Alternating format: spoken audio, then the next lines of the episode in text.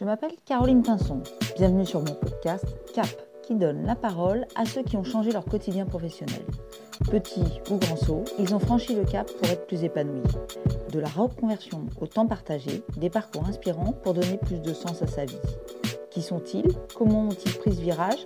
Je vous présente tous les premiers vendredis du mois les pépites de l'Anjou. Profitant d'un plan de sauvegarde à l'emploi, après 18 ans dans la même entreprise, Aline se lance dans une reconversion en quête de sens et de liberté. Elle nous délivre aujourd'hui son parcours qui l'a menée de chef de projet informatique à facilitatrice coach spécialisée en prévention des risques psychosociaux à 43 ans. Alors, très contente de euh, pouvoir t'interviewer aujourd'hui car euh, tu vas nous parler de ta reconversion, d'abord de ton parcours euh, professionnel jusqu'à ta reconversion et ensuite euh, ce qui t'a donné envie de te reconvertir et, dans quel euh, métier? D'accord, bah merci Caroline euh, de, de me proposer cette interview.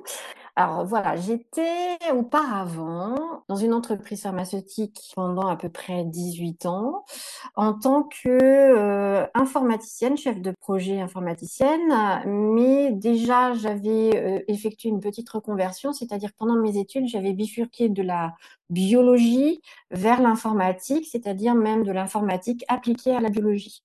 Dans cet euh, emploi salarié pendant 18 ans, j'ai d'abord été euh, développeuse euh, ayant à la fois du vocabulaire de laboratoire et le vocabulaire informatique. Et puis ensuite, j'ai été donc chef de projet pour un service euh, en multiculturel. Euh, là encore, je pouvais mettre ma double compétence euh, biologie et, informatique. Puis ensuite, bah, au fur et à mesure des années, en fait, j'avais un, un, fil rouge finalement qui ressortait, qui était plutôt faire du lien, voilà, entre services, fédérer des équipes faire de la formation. C'était plus le côté humain en fait qui me qui m'intéressait. Donc, tu avais fait une formation initiale en biologie En biologie, alors oui, oui, je suis allée jusqu'à, je suis allée jusqu'en, à l'époque, c'était un DEA de biologie, biologie mmh. moléculaire. Et ensuite, euh, par, euh, vous pouvez aller en thèse ou pas, fallait avoir des bourses, c'était plus plutôt compliqué, etc. Moi, le, la recherche et développement m'intéressait énormément. Et du coup, en fait, c'est une opportunité, euh, un professeur que je connaissais bien qui ouvrait une option pour justement euh, euh, avoir des biologistes plutôt informaticiens parce que c'était à l'époque, donc ça, euh, fin des années 90, euh, un essor en fait euh, de l'informatique dans ce lieu-là. En fait, il y avait beaucoup de choses à faire aussi par rapport à ça. Donc j'ai intégré sa, sa, formation et du coup j'ai eu aussi un diplôme DESS informatique aussi. D'accord. Ce qui m'a permis d'intégrer l'entreprise euh, sur Angers en tant que euh, euh, développeuse spécialisée dans des bases de données pour des laboratoires. D'accord. Donc, ah oui, ton poste était à Angers. Oui, tout à mmh. fait. Ok. Tout à fait. Donc, 18 ans dans la même société. Exactement où tu as eu donc des responsabilités de plus en plus. En fait, j'ai évolué vraiment. Cette mmh. entreprise m'a permis vraiment mmh. d'évoluer euh, et d'avoir euh, parfois aussi une multicasquette euh, finalement. C'est-à-dire que j'étais pas uniquement développeuse, j'allais faire un peu de dépannage aussi informatique. il y avait besoin peut-être de renfort en assurance qualité. Par exemple, j'allais aussi pouvoir faire du renfort puisque j'avais un, un, passif aussi de biologie. On mmh. pouvait aller aussi donc ça, mmh. c'était hyper intéressant pour moi euh, d'avoir toujours ce côté-là aussi, euh, mmh. biologie euh, à côté. Et puis, j'ai vite été aussi dans le domaine de la formation interne qui m'intéressait beaucoup, notamment dans l'accueil des nouveaux arrivants au sujet de l'informatique, puisque en fait c'était une entreprise faisant partie d'un grand groupe et donc d'une grosse machinerie informatique qu'il fallait expliquer aux nouveaux arrivants, etc. Donc moi je faisais cette, euh, cet accueil-là au niveau informatique, plus le suivi ensuite euh, des petites piqûres de rappel par rapport à ça. Puis j'ai évolué aussi en tant que chef de projet euh, ensuite pour la mise en place de logiciels spécifiques pour un, un, service qui était les essais cliniques. Tu as commencé à manager ou à accompagner des collaborateurs. Exactement, c'est à ce moment-là que j'ai commencé à accompagner, heu, des équipes projets. Hein, je n'encadrais pas, je Mmh, voilà, mmh, j'avais, mmh. heu, souvent des prestataires autour de moi, mais Mmh. heu, je n'étais pas considérée comme, hem, cadre manager, mais vraiment en tant que responsable projet. Donc ce qui était intéressant parce qu'en fait, je j'avais des équipes projets, heu, dans le monde entier, en fait. Mais on va dire mes clients internes étaient, heu, dans le monde entier et et aussi par rapport au fait que l'entreprise était une grande entreprise, un grand groupe et bien on avait, heu, besoin du service informatique, heu, de tel pays pour telle chose, Mmh. heu, voilà donc c'était là aussi réparti et c'était, très, très intéressant aussi de travailler par rapport à ça. Donc fédérer aussi des équipes comme ça autour d'un projet, heu, c'était assez important. Donc je me suis vite intéressée à savoir comment, heu heu, justement, heu, fédérer ce ce genre d'équipe, heu, faire que, heu, on ait tous un but commun, heu, pour arriver au bout du projet. Et ça m'a permis aussi de développer beaucoup l'écoute par rapport aux clients internes, heu, ses besoins, lui faire exprimer ses besoins aussi, les écouter et savoir les retranscrire ensuite en quelque chose, de plus informatique et plus binaire, on va dire. Voilà. Ouais, c'est ça. Tu faisais le l'entremetteuse. Voilà, c'est ça, c'est ça. C'est c'est toujours ce lien en fait, ça a été un peu ça dans dans dans tout le déroulé finalement, le lien. Je développais, heu, auparavant des des bases de données pour les laboratoires parce que j'avais leur vocabulaire et le vocabulaire informatique et puis après ça a été à une autre dimension, heu, en tant que responsable projet quoi, en fait. Et donc alors, qu'est-ce qui t'a, heu, donné, heu, envie ou qu'est-ce qui a fait que tu as souhaité, te reconvertir? Ouais, bah, en fait, c'est les changements d'organisation dans l'entreprise. Heu, c'était un Mmh. grand groupe, pharmaceutique, donc en fait, on a eu plusieurs plusieurs rachats. Donc en fait, différents types d'organisations. Moi, j'ai j'avais commencé dans une entreprise européenne avec une dimension, on va dire, heu, moyenne entreprise, on va dire et puis ensuite, au fur et à mesure des rachats, on a fait partie d'un grand groupe, en fait, heu heu, mondial avec plus de, par exemple, en informatique, plus de plateformes, des choses communes, en fait et qui fait que moins de marge de manœuvre aussi sur le site en lui-même, en individuellement, finalement, très cadré par beaucoup de procédures, en fait. Et moins de marge de manœuvre et puis, heu heu, finalement, à un moment donné, l'esprit, fédéré justement des équipes projets se perdait un petit peu. Je devenais plus, dans l'administratif de la responsabilité du projet que, quelqu'un justement qui pouvait animer, le Mmh. projet. Donc heu, là, en fait, bah, voilà, je peux dire j'ai une perte de sens, en fait. Ouais. Je ne savais plus, heu, Mmh. à quoi correspondait mon mon métier, hem, heu, réellement. Il y avait des fins de journée, heu, je me disais: «Mais qu'est-ce que j'ai fait, quoi, en fait, Mmh. aujourd'hui?» J'avais répondu à des mails, j'avais Mmh. participé à des réunions, heu, j'avais rempli des documents et voilà. Je me disais: «Bah, Qu'est-ce que heu, sens. réellement?» Ouais. Ouais et donc ça, c'était en quelle année? j'ai déjà eu un 1er que questionnement en 2009 parce que j'avais fait un bilan de compétences à ce moment-là D'accord, et heu et puis en 2015, heu, le questionnement est revenu. On a donc 2009, c'était le 1er achat, en fait, qu'on a Mmh. eu et 2015, il y avait eu une réorganisation interne, en fait. On avait eu un autre rachat et il y avait une réorganisation interne aussi Mmh. Et là, voilà, le les questionnements sont plutôt revenus, heu, vraiment, heu, plus forts, Ouais. en fait. Puis, heu, à, heu, rajouter à ça un environnement, heu, ambiance qui a changé, Mmh. aussi avec un environnement avec autour de moi, ce qu'on appelait des personnes difficiles, Mmh. voilà, difficiles à gérer donc donc tout ça, voilà, m'a fait poser beaucoup de questions donc ça, c'était plutôt 2015 Ouais. et puis 2016-2016 et bien, j'ai eu un arrêt maladie assez long, en fait. D'accord, donc un petit peu comme un burn-out ou Alors le mot n'a pas été posé, mais je pense que c'était c'était là, d'accord. Un épuisement, en tout cas et professionnel, donc. Exactement. Mmh.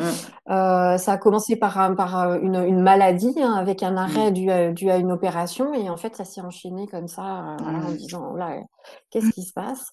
Ouais. Et en fait, euh, ben, par la suite, j'ai été repositionnée dans, dans, mon équipe, toujours en tant que chef de projet. Mais du coup, l'ambiance avec l'équipe était super sympa, mais du coup, le projet me correspondait plus vraiment. Euh, donc là, gros questionnement. Et puis, et puis est arrivé que on nous a dit qu'on fermait le site. Ah, ok. Donc en fait, toutes mes questions que j'étais en train de mettre en mmh. place, à réfléchir, je garde un salariat tout en me formant à autre chose.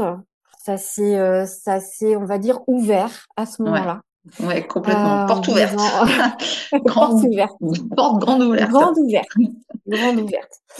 Et, et, du coup, euh, bah, finalement, ça a été plutôt le coup de pied, euh, vraiment pour dire, bah, j'y vais, je vais dans autre mmh. chose, quoi. Mmh. Vraiment. Et, et là, tu avais une idée de ce que tu voulais faire ou pas du tout? Alors j'avais une idée qui était vraiment euh, autour de la formation. Je, je, mmh. me suis toujours éclatée, euh, si je peux dire ça, en fait, à, à, être formatrice, en fait, à accueillir les nouveaux, à leur expliquer, etc. J'ai toujours apprécié ça. Et euh, donc, je m'étais dit, ah oui, j'aimerais bien faire ça. Donc, je me suis beaucoup renseignée par rapport à ça. Et puis, un jour, euh, on m'a dit, mais est-ce que ce que tu souhaites faire, ça ressemblerait un peu à du coaching quand même. Euh, J'étais plutôt partie sur de la formation à pédagogie active. Et donc j'ai été rencontrer euh, à l'époque Michel Détroya à l'Université catholique de, de l'Ouest, qui était référente du euh, diplôme universitaire euh, de coaching professionnel. Mmh. Et je me suis dit ah oui là il y a quelque chose à faire. oui ça me parle. ça me parle bien. Ouais. Et euh, d'autant plus que j'avais été euh, très sensibilisée euh, dans ma boîte, dans mon entreprise, aux risques psychosociaux. j'avais été mmh. membre du comité risques psychosociaux. Et donc là, je, voilà, il y a quelque chose qui s'est ouvert là aussi en me disant ah oui, j'aimerais bien finalement accompagner à mmh. la fois les individus et surtout les entreprises mmh. à prévenir en fait tout ce qui peut être souffrance au travail. Donc ça, ça t'a parlé. Ouais, ça m'a beaucoup parlé euh, par rapport à mon passif dans l'entreprise aussi et le mien en fait. Mmh. Et puis se sont enchaînées les choses, c'est-à-dire que j'ai monté un projet pour euh, devenir indépendante. Euh, j'ai monté un dossier pour avoir des formations, donc à la fois donc en coaching et autour des risques psychosociaux. Et puis un jour, je me suis lancée toute seule en tant qu'indépendante. Et voilà, c'est ça. Mais tu t'es formée mais je me suis formée. Donc, euh, c'était très important pour moi. Tu t'es formée, au, j'imagine, à la Cato, au DU de coaching? Exactement, au DU de coaching à la Cato, et mmh. aussi à tout ce qui est euh, risques psychosociaux, donc euh, autour de la de la psycho du travail, Mmh. en fait. Mmh. Je, je, ne suis pas psychologue du travail, mais euh, voilà, c'était un cycle euh, donc à Lille, à Saint-Biophie, autour de la de, de, la psycho, autour du travail, qui mais qui aussi euh, euh proposait d'avoir des notions autour de tout ce qui pouvait être aussi bien-être, méditation, ouais. choses comme ça. Mmh. Mais en fait, il y a un cursus vraiment autour de la législation des RPS, ce que sont les RPS, comment agir, euh, et puis euh, vraiment la psycho, euh, psycho du travail avec des, des, psychologues spécialisés par rapport à ça. Mmh. Et ensuite spécialisation aussi avec l'ANACT, ouais. l'agence nationale là, euh, de l'aide aux conditions, conditions de travail. ouais, c'est ça. Voilà, conditions de ouais. travail, quelque chose comme ça. Les, les acronymes, oui. parfois, j'oublie un peu euh, ouais. il y a derrière, mais grosso modo, c'est ça. Ah euh, par rapport à tout ce qui est qualité de vie au travail et justement aux risques psychosociaux avec leur démarche Mmh. Euh, moi qui me correspond tout à fait, puisque en fait c'est une démarche euh, vraiment autour de, euh, de diagnostic et ensuite euh, d'une démarche ouais. après euh, individuelle ou mmh. collective. Mmh. Donc ouais. ça c'est quelque chose qui est important pour moi. D'accord. Et donc ta formation, elle a été financée en partie, en tout cas par ton départ. Il y avait une aide, j'imagine, au départ? Enfin, c'était un licenciement économique ou quelque chose comme ça? C'était ça. Il y avait un plan, un plan, euh, oui, plan de sauvegarde de l'emploi. Un PS, plan de sauvegarde de l'emploi, voilà. Le, et donc, dans ce plan, en fait, il y avait plusieurs choses et c'est pour ça que j'ai choisi d'être euh, indépendante. Mmh. Et ça rentrait complètement euh, dans ce cadre-là où on avait un certain financement par rapport aux formations, euh, etc. Donc ça, mmh. c'était vraiment super bien mmh. accompagné. Ça t'a permis de te lancer, de te former, de te lancer. Exactement. Et donc ça, c'est en quelle année? Et donc ça, ça, euh, donc licenciement en avril 2018 et donc euh, commencement des formations septembre 2018. Voilà. Ok. J'ai commencé. Très bien. Donc diplômé en 2019 diplômée en 2019 de l'UCO. Euh, les modules après sur les RPS ont continué aussi en 2020 et 2021. Et mmh. euh, entre-temps, je m'étais lancée en octobre 2020. En fait, euh, j'avais créé Motivessence. Voilà, mon cabinet de facilitation à la prévention des risques psychosociaux. Voilà. D'accord. Et donc, tu interviens à Angers, enfin, tu accompagnes des personnes euh, sur ces thématiques, des entreprises Dis-nous un petit peu ce que tu fais du coup. Alors, j'accompagne en effet euh, les entreprises autour de ces thématiques de, euh, on va dire, santé mentale, prévention de la souffrance au, travail, aux risques psychosociaux ou qualité de vie au travail. Mmh. Donc, je leur propose en fait la démarche type ANACT qui est autour de l'établissement d'un collectif que moi je, je, je, je, facilite en fait tout leur euh, développement. C'est plus, c'est presque une gestion de projet finalement.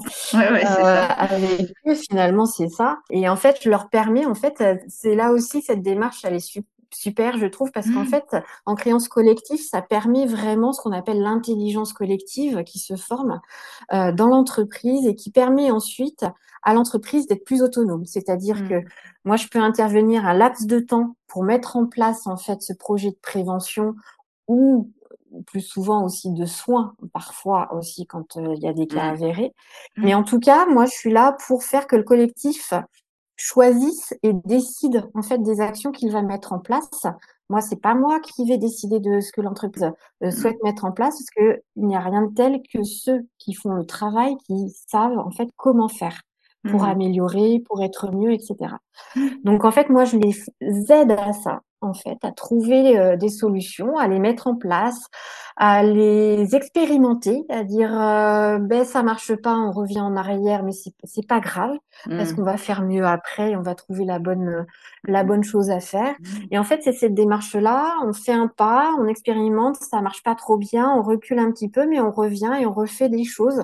C'est aussi cette culture d'un peu euh, je peux mettre en place quelque chose, je fais une erreur, mais c'est pas très grave finalement parce mmh. qu'on aura quand même avancé, on aura appris quelque chose. Tu interviens avec l'ANACT, justement? Alors pas avec l'ANACT, je suis un, je, suis un. Mais tu prospectes tes propres clients. Ouais, exactement. En indépendance. Euh, exactement. Et donc euh, je, je, je, peux suivre après collectivement les équipes en coaching aussi, en, en individuel en coaching euh, aussi. Et j'essaye surtout de m'entourer de professionnels, notamment de psychologues du travail mmh. euh, et d'autres euh, aussi, euh, médecine du travail bien sûr aussi, pour, pour accompagner au mieux les entreprises.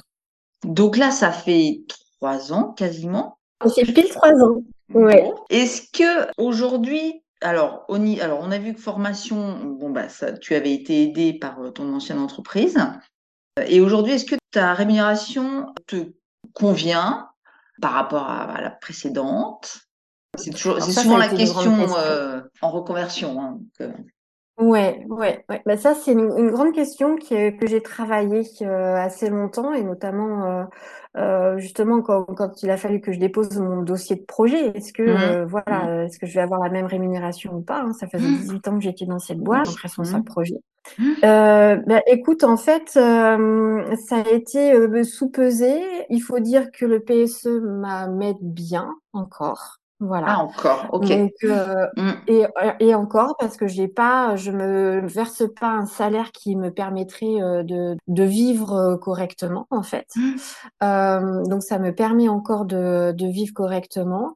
Ce qui me va aussi parce qu'en fait, quand j'ai établi mon projet, quand cette question-là est arrivée, ça a été de me dire oui, j'ai besoin d'un minimum pour vivre finalement. Mais ce que je souhaite principalement, en fait, c'est trouver une qualité de vie, justement. Mmh. Qualité de vie parce que mon travail était très prenant. Si je voulais avoir un rendez-vous avec un Indien en Inde, c'était à 8 heures le matin. Et si je voulais avoir quelqu'un des États-Unis, c'était à 18 heures le soir. Mmh. Donc, euh, voilà, les journées pouvaient être longues. prenantes, euh, etc. Et du coup, en fait, ça a été ça, je contrebalançais par une qualité de vie que j'ai retrouvée que euh, je peux, euh, bah, voilà, on est ensemble cet après-midi, mmh. euh, c'était, c'est choisi. Mon, emploi du temps est, on va dire, quasi choisi, on va dire, à peu près. et ça, ça, c'est quelque chose qui, maintenant, m'est primordial, en fait. Ouais, c'est ça. Et du coup, la rémunération au bout de trois ans n'est pas encore satisfaisante pour que ce soit mmh. complètement, voilà, par rapport à mes charges, etc. Mais euh, ce que je dirais, c'est que être indépendant, ça finalement, ça se prévoit. Ça se, c'est vraiment un projet aussi. Mmh. Et que cette question de l'argent, c'est à prévoir aussi. Hein. Moi, j'ai vu mmh. autour de moi euh, des entrepreneurs euh, qui ont commencé euh, en même temps que moi et qui finalement euh, n'ont pas eu la croissance espéré dans le comme dans le business plan. Bah oui, comme c'était prévu. Comme c'était prévu. Et du coup, c'est ça, c'est que c'est quand même pas mal d'aléas aussi. Ouais. Et, et, du coup, avoir une bonne assise pour se dire, je, je sais combien de temps je vais pouvoir mm. tenir comme ça, mm. que je vais pouvoir euh, aller jusqu'au bout de ce que je veux faire. Euh, comme ça, etc. Euh, je trouve que c'est très important aussi, mm. pour euh, pour la suite. Gagner moins, ça me va. Mm. Euh, avoir du temps comme je le veux, euh, ça oui. C'est le prix à payer euh, de la liberté, de l'autonomie, quoi. Exactement, mm. exactement. Et comment ton entourage a, a, vécu cette étape de ta vie? Est-ce que tu as plutôt été encouragée ou pas du tout? L'entourage familial, parental, très mmh. inquiet. Mmh. Très inquiet. Moi, j'ai pas d'entrepreneurs euh, dans ma famille, des artisans, oui, mais pas mmh. d'entrepreneurs qui vendent du service, par exemple. Ouais. Donc, euh, ouais, très euh, très inquiet. Et après, si tu veux, en élargissant un peu le cercle, mmh. le, le soutien était là. Donc, du coup, en fait, ça a été de se dire, bah, je dis ce que j'ai envie de dire en fait justement l'entourage parental familial euh, très proche et puis en fait je repère aussi les gens à qui je peux m'exprimer un petit avec qui je peux m'exprimer un petit peu plus lesquels j'ai du, vraiment du soutien. Du soutien ouais. Tu as cherché le soutien. Mais du coup, euh, c'est pas évident pour l'entourage qui ont leurs propres inquiétudes et qui ont, qui, qui fait, mais finalement, c'est chouette aussi qu'ils soient inquiets. Mmh. Hein, c'est, ils souhaitent prendre soin de toi, donc. Ouais, euh, ouais, ouais. C'est ça, mais euh, du coup, ça peut freiner pas mal. Donc, euh, se détacher de ça, je pense que c'est important aussi. Ouais. Et du coup, je me suis faite accompagner hein, pendant tout ça, en fait. C'est ça. Oui, c'était la question. Étais-tu faite accompagner? Donc, tu avais fait un bilan de compétences pas mal d'années auparavant. Est-ce que là, tu as été, tu as refait enfin, un, espèce d'accompagnement, quel qu'il soit euh, à ce niveau-là? En fait, bah déjà, j'étais accompagnée donc par le, avec le PSE justement pour le montage du projet. J'avais un, un, accompagnement encore euh, après mon licenciement euh, avec ces personnes-là pour voir justement, je crois que c'était pendant six mois, pour voir comment ça se passait. Mmh. Et puis après, comme j'ai commencé le début et d'autres mmh. formations, finalement, je me suis fait accompagner aussi à ce moment-là. Tu as été bien mmh. entourée, bien accompagnée et financée, ce qui est aussi très important. Et donc aujourd'hui, question euh, 1000 dollars. As-tu des regrets? Non, j'ai pas de regrets. Euh, franchement pas. Franchement pas. Euh, peut y avoir des moments de doute. Hein, mm. C'est euh, en tant qu'indépendante mm. par rapport voilà aux fluctuations, etc. Mais je ne regrette pas parce que je, trouve que j'ai de la chance en fait de pouvoir vivre comme ça, comme comme je le souhaite en fait, euh, mmh. euh, par rapport à voilà gérer mon planning encore une fois, euh, gérer finalement avec qui je veux travailler aussi. Mmh. Hein, mmh. voilà, c'est pas imposé. c'est un luxe que je ne regrette pas du tout. Du coup, par rapport au financement, en se disant bah, peut-être qu'il faudra que je reprenne un salariat, etc c'est quelque chose qui, qui, qui me semble impossible maintenant de reprendre un salariat. Donc donc ouais non je je regrette pas en étant bien entourée justement en, en finalement étant, un petit peu moins attachée aussi à tout ce qui peut être euh, peut-être un peu moins matériel, choses comme ça. Finalement, euh, ça permet de il y a des solutions. On, mmh, arrive, mmh. enfin, on arrive à vivre, on arrive à mmh, et, de retrouver ses essentiels en fait. Là, je suis, j'ai retrouvé mes essentiels. Tu t'es retrouvé un petit peu aussi. Exactement. Oui. Mmh. Oui, parce qu'en fait, cette reconversion a été une reconversion aussi privée, personnelle. D'accord, ça a coïncidé. Mon... Ça a coïncidé avec une, euh, une autre vie personnelle, voilà, avec un compagnon qui a des enfants, etc. Voilà, donc euh, changement de célibat à euh, accompagner là aussi dans sa vie. À tous les niveaux, donc un établissement professionnel et personnel. Exactement, exactement. Ok, tu as fait un peu plus de, place à ta vie, euh, à ta vie personnelle et à toi, quoi, en fait. Exact, mmh. exactement. Ouais, ouais, ouais. Alors, quel conseil tu donnerais à des personnes qui souhaitent se reconvertir mais qui n'osent pas franchir le pas? Eh bien déjà, en fait, c'est c'est de la préparation. En fait, c'est à la fois préparation pour avoir euh, des informations administratives, plein de choses. Euh. Mais du coup, euh, c'est être accompagné par rapport à ça, tout ce qui peut être administratif, les possibilités. Mais du coup, je conseillerais vraiment d'être accompagné, mmh. alors que ce soit par exemple bilan de compétences, mmh. un coaching professionnel. Mmh. Après, chacun peut trouver sa façon d'être accompagné. Mmh. Euh, puisqu'après on peut être accompagné avec un coach, mais après, euh, euh, être accompagné par un expert comptable, par, par tout un tas de professionnels maintenant qu'on peut trouver mmh. facilement Mais ne pas rester seul. Ne pas rester seul, ouais. Poser son projet, parfois on l'a peut-être trop dans la tête. Euh, pouvoir l'exposer en fait aussi à quelqu'un permet en fait justement bah, de, de voir les, le bon, le mauvais, d'avoir d'autres pistes, euh, mmh. d'avoir un regard extérieur mmh. neutre, mmh. autre que familial par exemple. par exemple, qui peut freiner parfois. Ouais, ouais, ouais, tout à fait. Justement, euh, parce que c'est ce qu'on a vu, point de vue euh, bah, recherche, est-ce que c'est quelque chose, qu'est-ce que je recherche exactement? Mmh, mmh. est-ce, que c'est vraiment le financier? Mmh. Est-ce que c'est une qualité de vie? Euh, est-ce que c'est quelque chose plus un épanouissement professionnel et donc vers quoi ce serait, etc. Donc savoir, en fait, chacun est tellement différent que il n'y a pas de méthode magique, mais c'est pour ça que l'accompagnement pour moi est essentiel à ce moment-là. Très bien. Donc, un accompagnement euh, pour euh, la reconversion, pour accompagner cette étape. Donc, euh, ben, merci à toi, Lynn. Merci beaucoup, Caroline. Et, puis, bonne continuation. J'espère que les paroles de mon invité vous auront donné quelques clés pour avancer dans vos réflexions, vos projets, vos envies.